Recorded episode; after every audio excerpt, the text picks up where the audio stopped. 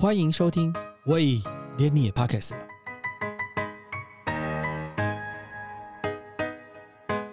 大家好，我是威廉，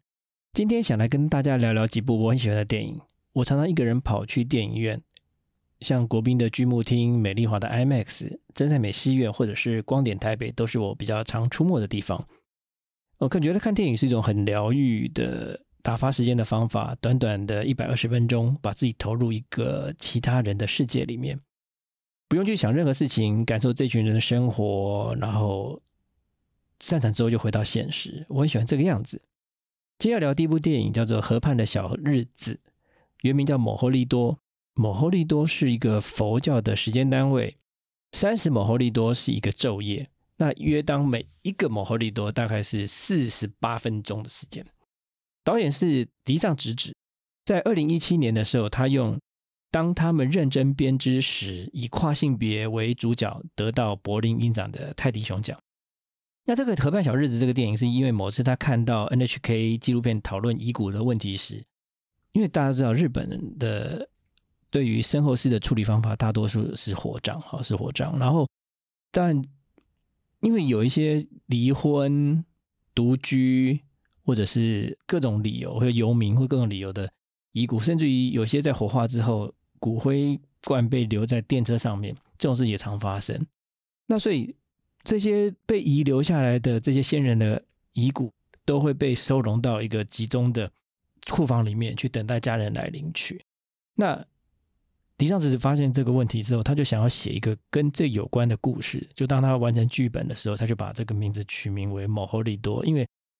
他想要探讨生死跟时间上面的关联性。那这故事的主角是松山研一，他演一个叫做山田的人。那这山田呢，年轻的时候呢，因为去当了诈骗集团的车手，所以失风被捕。那出狱之后呢，在人家介绍的情况之下，就到了富山这个地方。大家知道富山是产银乌贼很多的地方嘛，好，那就到这地方做这个银乌贼的加工，所以他到了富山去了。那但到一个异乡的时候呢，他就要。找住宿的地方，所以他介绍找到一个比较便宜的社区，这个社区就叫做蒙霍利多社区。那他就在这个蒙霍利多社区呢住下来，所以这个社区的房东呢，就是那个前一阵子在 Netflix 很有名的初恋的那女主角满岛光。那满岛光这个社区就是他的先生死后呢，就留下来这个社区，让他可以收房租过靠收房租过日，跟他女儿，但是。说实在，这社区也是蛮清苦的，因为来住的都是社会的边缘人士啊，所以其实他的房租收入也是有一搭没一搭的。那一开始的时候呢，山田下了班，然后回到他的家里面去的时候，就想洗一个热水澡，然后好好的睡个觉。这时候呢，就发现有个邻居来敲门，那这邻居就是四刚演的岛田那邻居就想说，他听到了这个水的声音，可不可以拜托让他在这地方洗一个澡？他就觉得很奇怪，我家为什么要让你洗？三田就觉得为什么让你洗澡呢？所以就因为这样，一开始就让他跟岛田之间发生的一个关系。那但是他就觉得心里就觉得岛田蛮厚脸皮的这样。然后岛田也就因为这样子呢，每天就来山田家打扰，然后来洗澡这样。那一直到某一天，山田第一次领薪水，然后他就很高兴的去买了白米。然后等了四十几分钟，他很在意这个煮饭，他就又煮了这个是等了四十几分钟之后，打开那个锅盖，香甜的白米白米饭，然后岛田也来蹭饭，所以呢，在这个两个人呢，就从这个泡澡跟蹭饭呢，就发展出他们的这个邻居关系。那其实山田的收入并不高，所以这个热腾腾的白米饭是他一个很大的享受，他就是每一天就为了吃这口白米饭。然后有些时候，他的老板对他很好，就会让他把一些呃做了银乌贼这些东西打包回家。那岛田呢，其实本来是一个呃成功的上班族，但是呢，因为某些事情的时候，让他对这个人世间的一些事情感到心灰意冷，所以他就躲到这个摩利多社区来，然后每天就种菜啊，就在过他的日子。那这样的构成之后呢，每一天每一天从种菜啦、吃白米饭啦，然后讲些言不及义的话啦，来来构成这个故事的一些架构。那他们还有一个邻居叫做吉冈秀龙演的，叫做沟口。那 Gogo 呢是每天穿着黑西装、白衬衫、打黑领带，他是在卖墓碑。他就跟带着一个理平头的小儿子，然后每天两个人父子就在路上很客气的跟店家挨家挨户的推销墓碑。这也蛮奇怪的，就是你登门上来的时候，就告诉人家说：“哦，你的人生呢可能会有个问题，这个问题呢是你必须面对的。”然后就要 这个在解释这件事情是很很奇怪，所以你在看这个故事的时候，就会觉得很多东西很荒谬的东西集中在一起这样。那由于这个山田是被爸爸很早前就离开了这样子，所以后来就。某一天就发现到说，这个父亲啊，这就公主来通知这父亲过世，然后要他去领遗骨，所以从这个遗骨的这件事情当中是跟他爸爸之间有关系的，那就构成了这个河畔的小日子的故事。那这个故事最主要的在探讨说，因为大部分的人他他们都在这个故事里面的这些角色们的家庭都并不富裕，但是呢，每一个人都有每一个人。得到他心中平静的那个方式，比如说山田，他可能就是他每天的那一碗白米饭。那沟口父子呢，很肚子很饿的时候呢，爸爸就会跟小孩形容说：“哇，你看，我们现在在吃的是蒲烧鳗鱼啊，鳗鱼呢一定要怎么样吃？一定在最热腾腾的，你看这个油脂地下滋滋的作响，你现在闻到香气了没有？”然后呢，他会跟他小孩子介绍说：“啊，你现在很饿对不对？我们面前现在有一个有一锅热腾腾的寿喜烧，你知道寿喜烧怎么吃吗？这肉一定要煎到三分的时候呢，把酱油加上去，然后加入一点糖。哇，你闻到那个油脂的香味了吗？他们就靠这样的想象在过他们的生活。那岛田呢？这个四刚演的岛田就是。”脚踏实地的在土地上耕作，所以这个故事就会穿插着一些其他的角色，比如说，呃，他父亲后来在往生之前，跟一个有药师丸博子演的生命线的辅导员在做讨论。那当然有些对话之后，山田有些时候无聊时候也会打电话给生命线，然后再跟他觉得他不想活，他就跟生命线在讨论这些事情，所以。当他发现到生命线有一些 key word 的时候，他发现说：“哎，怎么他父亲也曾经好像是跟这个人讨论过这样子？”所以这个故事上，他有些线轴是在用一些对应的方式做连接。那我们刚刚讲到，不是有个沟口的父子？那这对父子呢，就沿每天都沿接着卖他的墓碑，直到有一天，他们走到一个大户人家，这个女主人出来应了，那这个画面就带开来。没多久就回到这个山田跟岛田的身上，忽然间他们就闻到他们社区有一股浓浓的香气出现，一个肉香味。这两个人呢肚子饿，就冲到这个沟口家去，就看到沟口父子呢正在准备做寿喜烧。然后呢，山田就跟岛田就举手说：“我不要脸，所以我要蹭饭。”两个就坐下来，就准备要吃寿喜烧。原来啊，这个沟口一路啊，他卖这个墓碑啊，都从来没有卖出去过。我刚刚讲的说，他第一次卖墓碑是卖到一个呃大户人家的这个女主人出来跟他们聊了之后呢，一口气就买了四百万的墓碑。那这个墓碑是为了要帮他的那个狗用的，所以狗狗在讲这个故事的时候，感觉到心中的非常的酸涩，因为高兴的是好不容易卖出一个墓碑，但是难过的是这个墓碑居然是给狗用的，所以这种。落差的关系是让他们的，他只要就拿了这一笔钱，赚了这笔钱呢，就请让他儿子吃一顿吃一顿好饭。那其实日本人很多哦，是喜欢吃寿喜烧来庆祝一些事情。你会看到，其实，在日剧里面有很多不同的寿喜烧的故事。比如说，像呃，曾经我看过一个日剧的时候，一对同学然后在讨论事情，然后那个女生就会问另他同学说：“哎。”寿喜烧是牛肉啊，我们家都吃猪肉的。吃猪肉的时候，就表示说，在他的家境是比较中下，他不太吃牛，不吃不起牛肉，所以他是用吃猪肉来表示这个家境的环境怎么样。那有的人吃牛肉呢，有的寿喜烧呢是比较好的用和牛的，所以你在日剧里面可以看到寿喜烧不同的表现。寿喜烧的背景，其实在表现这个家庭里面的这个经济条件的样貌是什么。所以当他们在一群就是当山田啊、岛田啊，然后跟这个沟口在吃寿喜烧的时候呢，就发现说，这些人在家里再怎么穷哦，都有还有一颗蛋。对照我们现在没有蛋的生活，也感觉到 这我也不知道该讲什么。那这个满岛光呢，带着他女儿经过的时候，发现说：“哎，你们在吃寿喜烧。”他就跑过来，他跟沟口说：“你有钱吃寿喜烧，竟然不来还我的房租。”所以呢。那个满岛光演的这个女房东呢，也带着她的女儿一起加入抢肉的行列当中，所以就发现这个社区的大多数人就跑到这地方来吃寿喜烧。可是你就会发现说，在这个样貌是难得的一个宁静跟一个小确幸，就是大家都得到自己心目中想要的那个满足。那这个故事的到最后啊，就是山田去把他父亲的这个遗骨赢回来了，然后。本来也不知道该怎么办，因为他也没有钱让他父亲下葬，所以真的不知道怎么办的时候，后来因为日本还有一个遗弃遗骨的这个罪名啊，所以随便乱丢还是会犯法的，所以他们就最后就是找了一个方式，然后让把他父亲葬在这个河畔的这些呃，变成像河畔的这个一个树葬的方式，这样把处理到他父亲的遗骨。那我觉得这电影最大的地方是在于说。在每一个人的生活，不管是多么的艰困的时候呢，他都可以在这个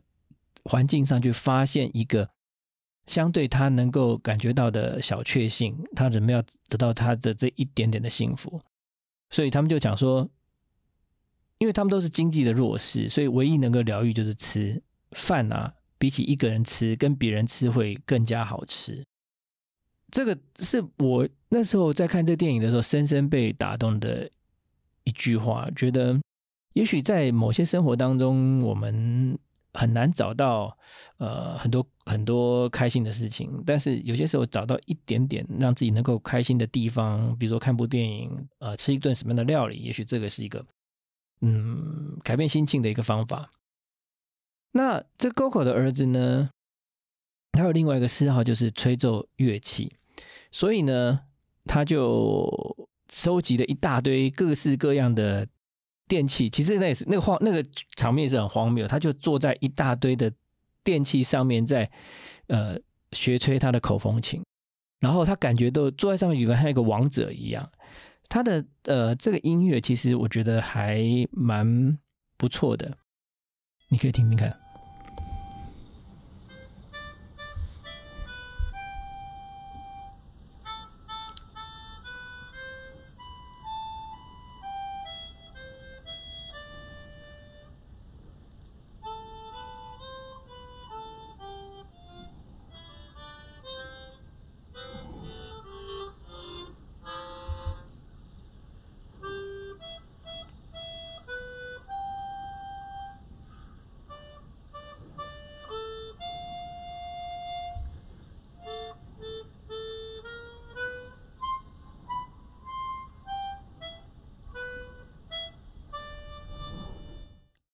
这就是沟口的儿子呢，在练习那个口风琴的时候的音乐。然后这个三田就问他说：“你吹的是什么？”那他说：“巴哈。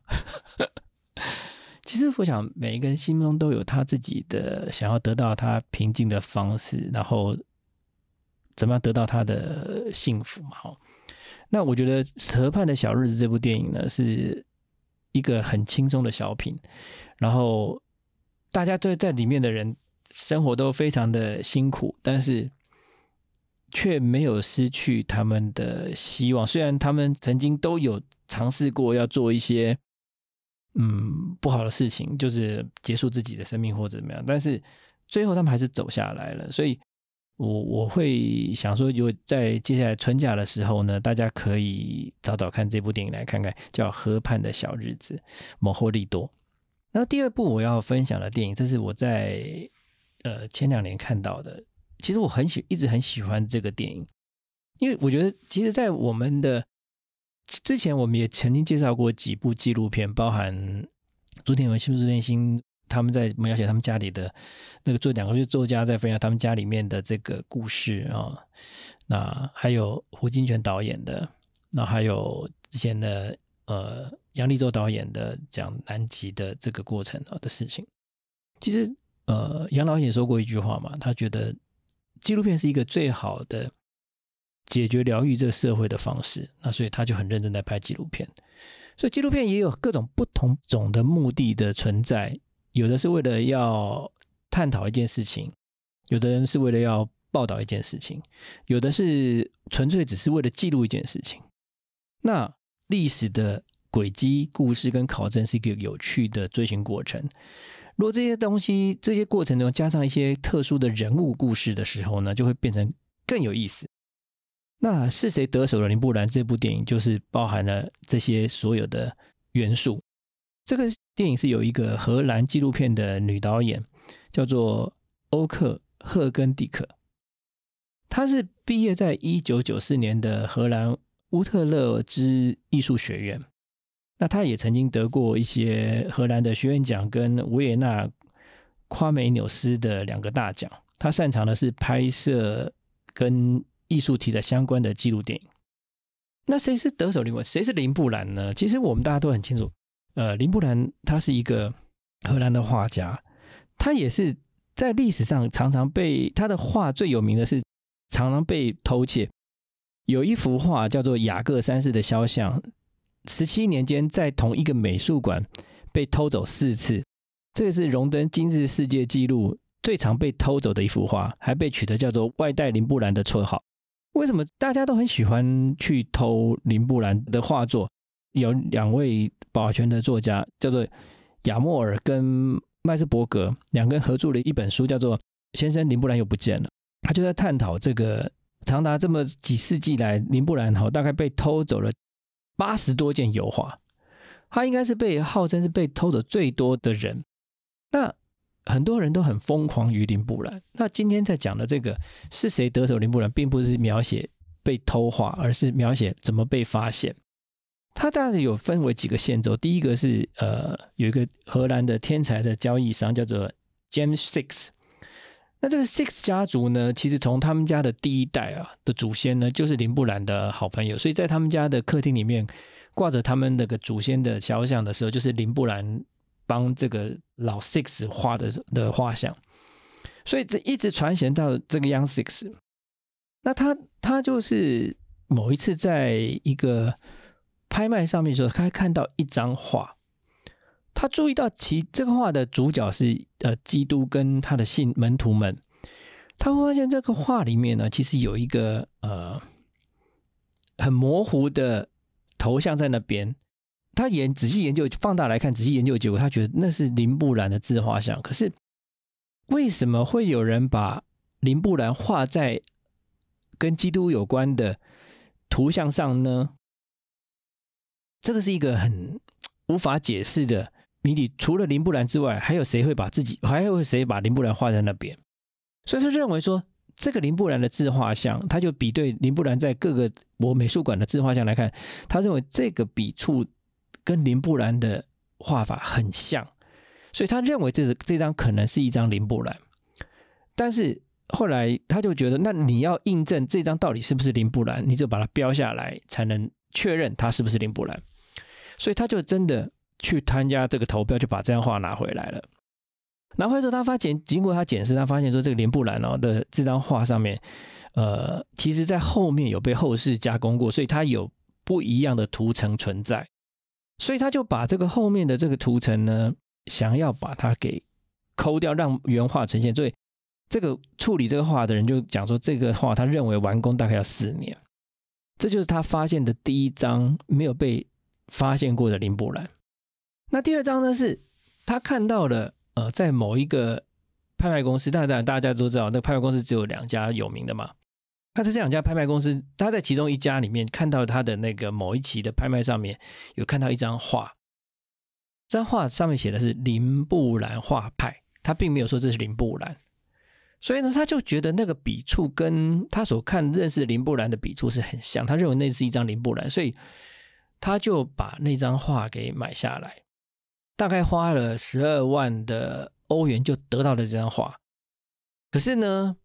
这个考证的结果过程当中呢，牵扯到很多人，包含拍卖公司，因为拍卖公司没有发现它是林布兰，然后就用这么低价的价钱卖出去，其实它也产生了拍卖公司跟卖方的纠纷。那因为这个过程，他要去认证这张画是林布兰，所以他找了一个他的老师是研究林布兰的很资深的画家在研究这个这个这个老师，所以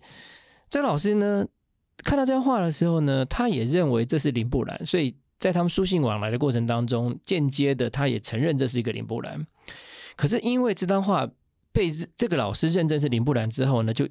燃起了轩然大波，因为包含拍卖公司。还有这个呃，Young Six 本身，Gen Six 本身跟拍卖公司的关系，然后还有那些全部的复杂的呃利益、法律这关系剪在一起之后，让那个老师的压力非常的大，所以老师就要求学生说：“你可不可以让我收回这个这个鉴定跟这个认证？”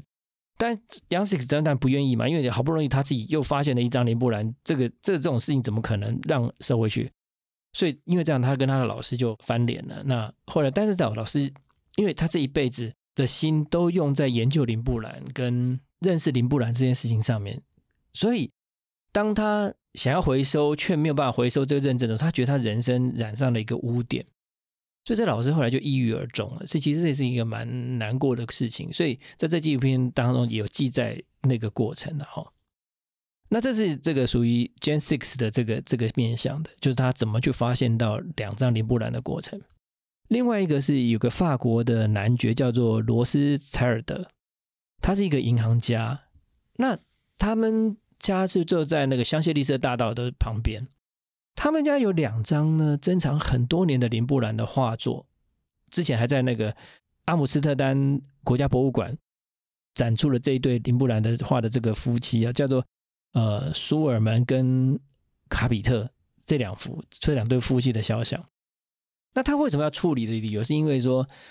他的弟弟不堪这么巨额的呃税负的关，因为他们这个画遗转要需要遗产税，他需要钱，所以他想说，那如果干脆把它处理掉，就不用每次都为了这个遗产税继承的事情要花脑筋，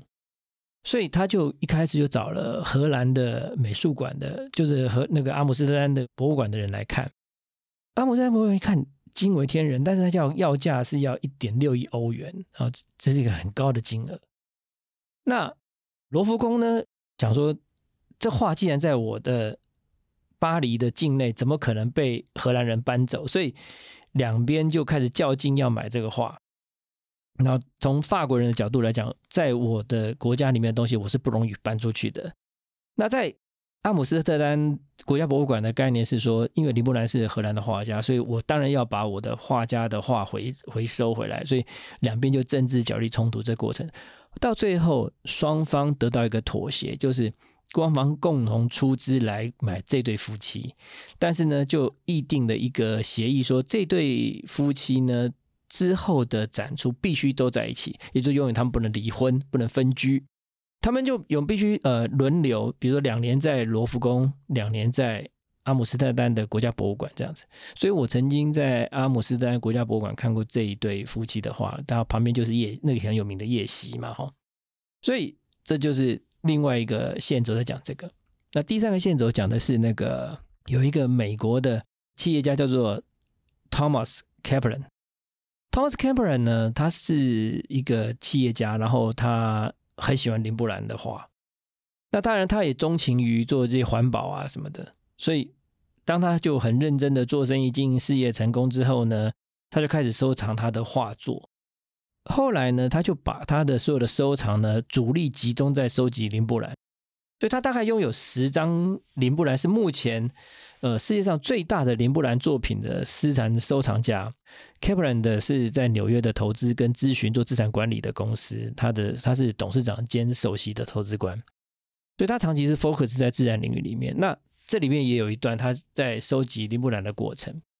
所以在这这个呃谁得手了林布兰的这个电影当中呢，你会发现到说。他其实透过长旗者阅读中的老妇，然后提图斯在他的书桌上。提图斯是林布兰的儿子，林布兰大概曾经以他儿子为主角的画，大概有十张、十一张、十一张左右。那另外一个是穿僧侣服装的提图斯，然后还有呃书房中的智慧女神米瓦纳，这个是那个 k a p l a n 的收藏。那苏尔门卡比特婚礼肖像。这个就是那个罗斯柴尔德的收藏。值得一提的是，长旗者这张画是属于罗斯柴尔德的表弟他的家族的收藏，所以你会发现说，在这个这种欧洲这些有历史的贵族里面，家中会跑出来这种有名的画，好像不是很稀奇的传闻，好像就是就好像这么自然。你会发现到说，其实他每一个家庭里面都会有一些在记录这些过程的话，就像我们现在以前以前是用绘画来记录，那我们现在是用照片嘛，那你就会看说他会拿出一个对照，说哦，原来这两张画一开始是放在呃起居室，后来放到呃房间或怎么样，他们就有这个记录的过程下来这样子。所以这是我觉得是谁得手林布兰这部电影其实是蛮值得看的。其实我我这部电影我看了两三次。我其实还是没有很看懂有一些脉络过程，因为毕竟这些藏家的名字不是那么的熟悉，所以我花了一点时间去做记录，然后去了解这些人的背景。我觉得大家如果有空的话，是谁得手林布兰这个也是可以去找来看看的。那最后一个我要想介绍就是达文西的画。我想达文西是近代一个很有名的，就是在文艺复兴的时候呢。大家很推崇的画家，文艺复兴三杰其中之一，达文西、米开朗基罗，这些都是耳熟能详的。当然，蒙娜丽莎这些东西是他最著名的画作。那有另外一张画，就是《救世主》。在二零二一年的时候，曾经也以《救世主》这张画的被发现的过程来变成一个纪录片的电影。那这个电影其实也蛮有意思的，就是他给我们一个问题是。呃，一张画如果百分之九十经过修复制的修复，那还能够叫做原作吗？这就变成一个这个这样的争议出来。那这个故事其实简单的来讲，就一开始的时候呢，这个画是在记录上面是有讲到，达文西曾经画过一张画叫《救世主》，但这张画不见了，大概其中消失了两百两三百年左右。后来呢，在美国的。一个小城镇的有一个爵士呢，就过世了。他过世了，他家里有很多画作，所以他家的这些遗族们就请拍卖公司去他家里面看，那就把大部分的画都捡走了。那有少部分画就因为他们觉得这个拍卖没有什么拍卖价值，所以就留下来，那就是留在 local 的拍卖公司。那想说这个画就就就 local 处理掉。那有两位来自于纽约的画的经纪人呢，无意中就注意到这张画。它不贵，他觉得这画很有意思，所以这个两个纽约经纪人就把这张画买下来，然后送去给修复师修复。那这修复师在修复的过程当中，越画越觉得兴奋，他就跟他的这个两个委托人说：“哎，我觉得这张可能是那张不见的救世主。”所以当他们两个也相信的时候呢，就开始就经过了一些剖墨的过程，就把这张画好像剖墨到有点大家认为他是真的救世主。所以就在第一次卖出的时候，他大概是翻了六倍还是十倍的价钱卖出去，卖了八千万美金给一个日内瓦的这个呃富商。这个富商买到这个画的时候，感觉又考证了一些过程之后，觉得自己好像被骗了，就觉得好像这个这个画好像到底是不是一个很大的，因为大家不敢承认他是达文西，所以他又经过了一些技巧呢，辗转又卖出去，最后是由一个中东的王子买走了，大概花了四亿美金。但这个《消失的救世主》这个电影呢，就是在讲这个过程呢。我觉得，嗯，这部电影也是蛮有意思的一个纪录片，它充分的展现出一些人性，呃，想要得到，然后想要把这部，就是各个个人有各种的目的。有的人希望透过一个发现的过程里面，在达文西的这个历史上面留下一个记录，对吧？青史留名啊，想要留下这样一个记录。有的呢是想要赚钱。有的呢，为了要达到赚钱目的，因为他的拍卖公司的目的就是经手嘛，拱高的就孔明群就赚得多。那怎么去拱高？所以有些拱高画作的技巧，所以你就发现到各种不同的考虑，在这个电影里面就会跑出来。这叫消失的救世主。所以我想今天我们分享的三部电影啊，一个是比较小品的电影，叫做《河畔的小日子》，某赫利多。这个呢，它就是在。讲说人生活当中你怎么去寻求你自己生活的平静，然后怎么得到生活的快乐。然后另外两部纪录片，一个是《消失的救世主》，一个是谁得手林布兰。如果你对达文西的画或者对林布兰的画有兴趣，不妨把这两部片子找来看看。最后就来分分享我最近那个研究三个词啊，因为我有一天去优衣库啊，优衣库看到最近他有一个呃联名款，就是用那个歌吉啦，然后我就翻开那个 T 恤的背后写无耳罗，无是口天吴，耳是那个耳耳耳的耳嘛啊，那罗就是那个罗先生的罗，无耳罗，想说罗无耳罗什么意思啊？后来发现说，哦，原来无耳罗就是哥吉拉的发音的汉字写出来就叫无耳罗。所以最近你在看那个有些呃收纳箱啊，就玩具玩具的那个出版的收纳箱里面有一个是，它上面就用绿色的，像那种军方的那种军用的收纳箱，上面写吴尔罗对策中心，呃，那个其实蛮有意思。另外一个汉字的叫做爱罗无勇。什么叫爱罗无勇？你看到那个呃，之前有一部电影在讲那个呃，莱雅来来去神去村的那个电影里面，就最后就举出一个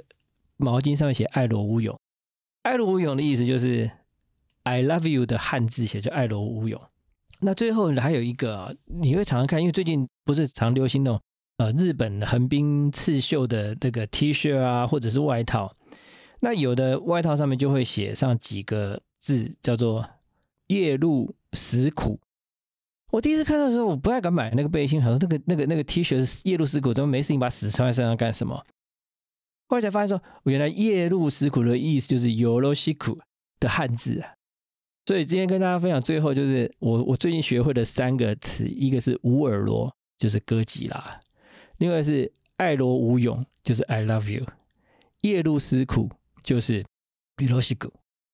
好，那今天的分享到此。我希望有兴趣的话，接下来就是清明节的这年假嘛，哦，大家可以去看看电影。那最近还有两部电影蛮有名的，一个是那个 John Wick 的那个杀神的第四集终于要出来了啊，这个实在是让人家很兴奋的事情。这我这两天会去看。另外一部电影就是沙赞的第二嘛，哈，所以我想有机会再来跟大家谈谈这些电影。那今天我们的介绍就到此，谢谢。感谢你收听，喂，连你也 pockets 了。如果你喜欢我们的节目的话，请记得帮我们按赞、订阅、加分享，也欢迎留言告诉我们你对节目的想法，或者是想听的主题哦。谢谢你。